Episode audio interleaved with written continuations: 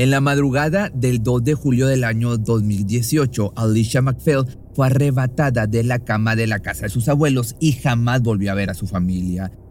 El caso se dio en la isla de Bute, ubicada en Escocia, una isla pequeñita donde todos se conocen entre sí, por lo que a las 6.23 de la mañana, cuando su abuelo reportó la desaparición, todos en la zona salieron a buscarla.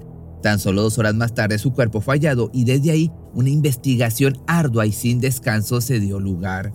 Este crimen se transformó en uno de los más importantes de la zona, tanto por la gravedad del acontecimiento como la historia detrás del culpable, un adolescente de 16 años al momento del crimen, quien acabó con la vida de Alicia. ¿Cómo fue el caso y su resolución? ¿Cuál es el presente del culpable? Pues bueno, todo esto te lo voy a platicar en el video de hoy.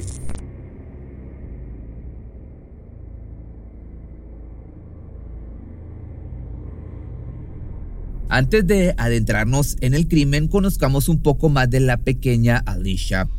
Nacida a finales de octubre del año 2011, Alicia Sarah McPhail vivía al norte de Lanarkshire con su madre Georgina y su hermana menor Courtney, dos años menor que ella.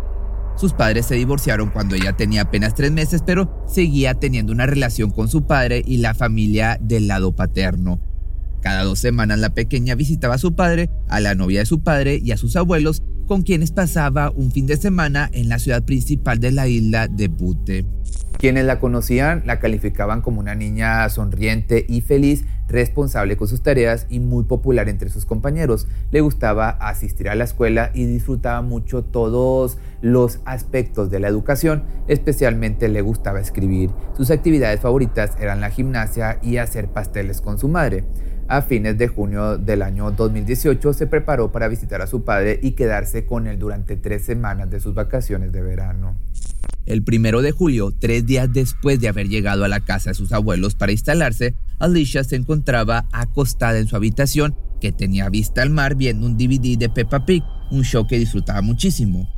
Cerca de la medianoche, la novia de su padre, de nombre Tony, pasó por la habitación de la pequeña y vio que estaba dormida, por lo que se quedó tranquila antes de terminar de apagar las luces y dirigirse a su habitación a descansar. La llave de la puerta principal quedó puesta ahí, algo que era completamente normal en la zona donde vivían, ya que como te mencioné antes, el pueblo era tranquilo y pequeño, no existía la inseguridad.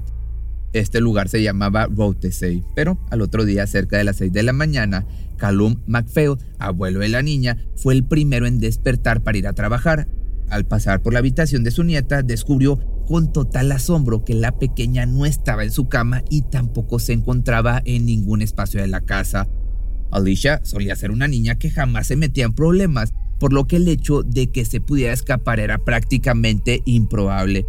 Nunca lo había hecho y no había tenido algún motivo para hacerlo. Además, la bicicleta de la pequeña se encontraba todavía en el jardín de la casa. A las 6.23 la policía de la zona fue alertada por la abuela de Alicia, Angela, y comenzó la desesperada búsqueda de la pequeña. A través de Facebook alertaron a los vecinos también para que se sumaran a la búsqueda y aportaran cualquier tipo de información que tuvieran. Los oficiales de policía iniciaron la búsqueda tanto por tierra como por aire, habilitando un helicóptero para facilitar la misma. Cerca de las 7 de la mañana, un voluntario de la Guardia Costera dio aviso de haber encontrado un cuchillo de cocina cerca de la casa de los McFeld. ¿Tendría algo que ver con el crimen? Pues era la pregunta que se hacían. Mientras tanto, muchos de los vecinos de la zona se sumaban a la búsqueda después de ver el aviso en redes sociales.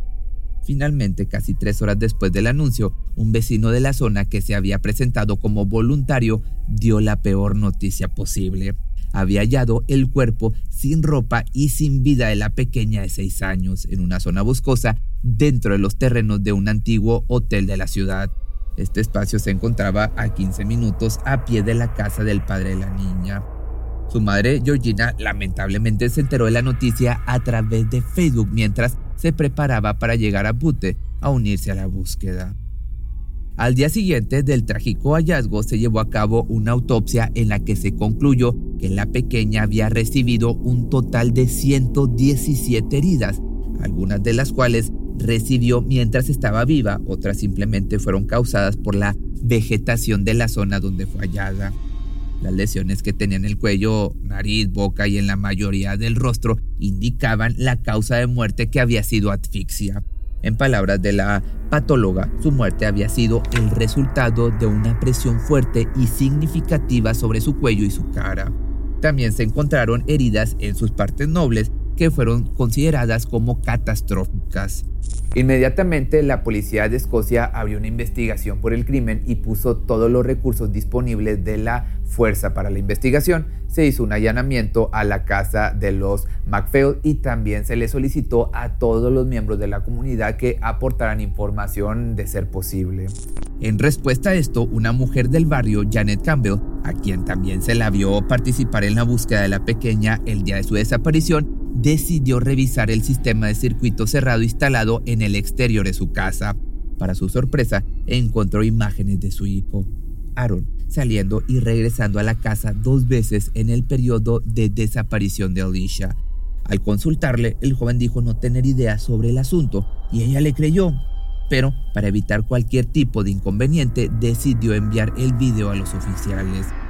Aaron fue inicialmente entrevistado por los oficiales como un posible testigo, respondió a cada una de las preguntas hechas sin ningún tipo de preocupación o intimidación y aseguró que solamente había salido a comprar cannabis. Sin embargo, fue arrestado bajo sospecha de asesinato al día siguiente y llevado a una comisaría donde fue interrogado nuevamente y se negó a responder. De esta manera, el 5 de julio, se confirmó que el joven había sido acusado por abuso y asesinato de Alicia McPhail, hasta ese momento era el primer y único responsable o sospechoso por el crimen. Por otra parte, la situación estaba lejos de darse por terminada. La historia de Aaron nos da simplemente un inicio de que este crimen era un tanto predecible y esto es lo que te voy a contar ahora. Aaron Thomas Campbell nació en Shropshire el 7 de mayo del año 2002 y se mudó aparte a la isla de Butte cuando tenía aproximadamente 5 años junto a su madre, su padre y su hermana menor. En los años de infancia y adolescencia tuvo momentos en los que sufrió de abuso físico y emocional, ya que en muchas ocasiones tenía altercados con su madre que sufría de alcoholismo. También se sabe que tenía antecedentes de depresión autolesiones e incluso se le hizo una prueba para saber si tenía déficit de atención. A pesar de esto, era popular entre sus amigos y asistía a la escuela como cualquier otro joven. En su tiempo libre asistía a fiestas y bebía alcohol con frecuencia.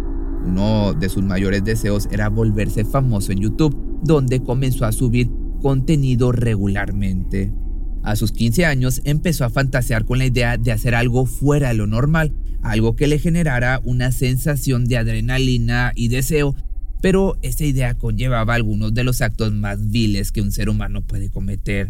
Tiempo después fue ingresado en un programa de rehabilitación debido a que lo atraparon iniciando incendios.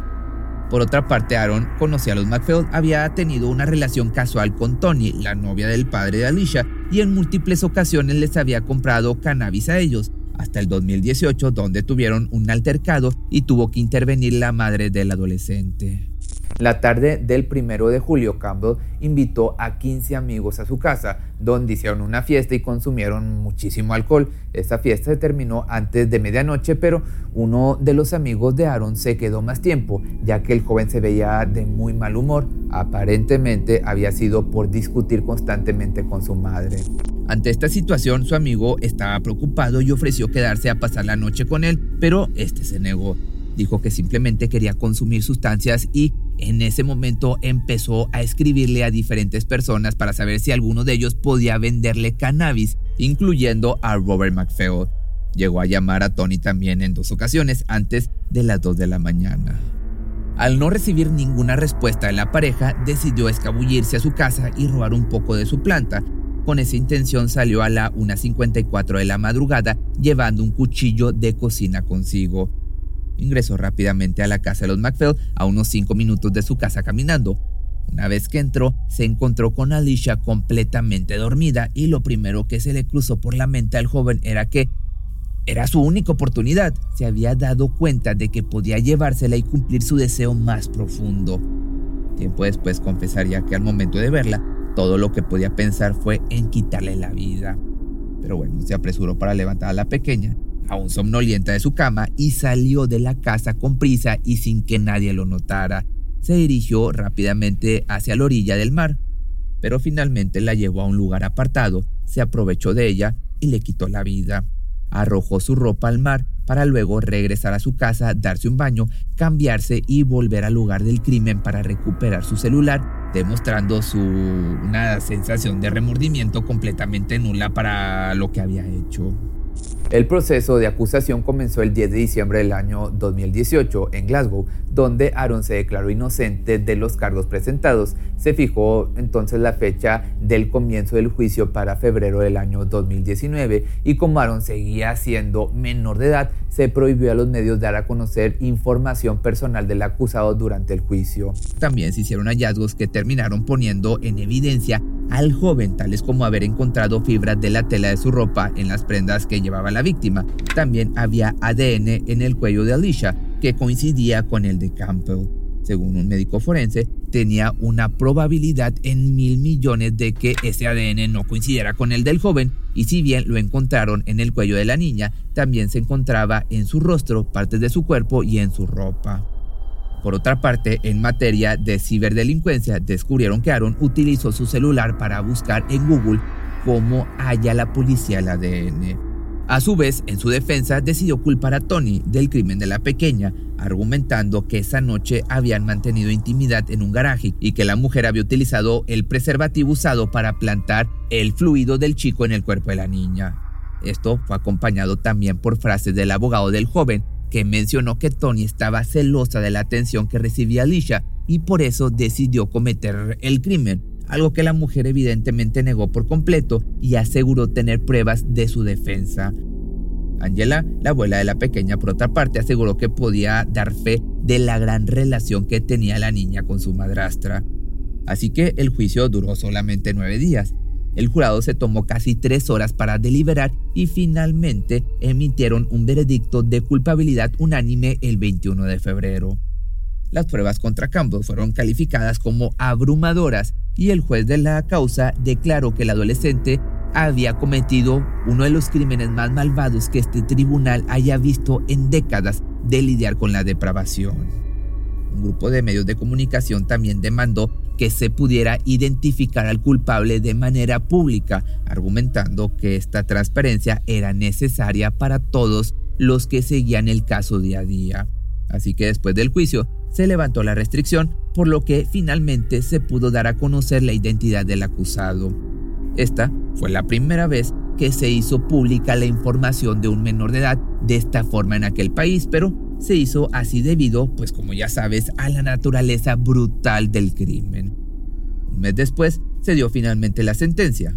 Durante este tiempo se prepararon informes en los que se confirmó que Aaron confesó el crimen en detalle. El juez, por otra parte, se tomó el tiempo de describir al culpable como un sujeto frío, calculador, implacable y peligroso, completamente sin empatía con la víctima. Un tipo totalmente fuera de sí totalmente loco. Y esto no lo dijo el juez, lo digo yo. Lo condenó a cadena perpetua con posibilidad de libertad condicional con un mínimo de 27 años. Una condena que quizás se considere corta, pero teniendo en cuenta que se trataba de un menor de edad, la misma, digamos, acorde.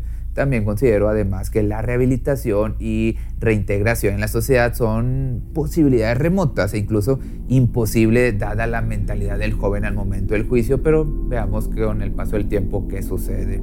La vida de Alicia, aunque lamentablemente fue muy corta, dejó una marca en muchas personas, incluyendo amiguitos y maestras de la escuela a la que asistía.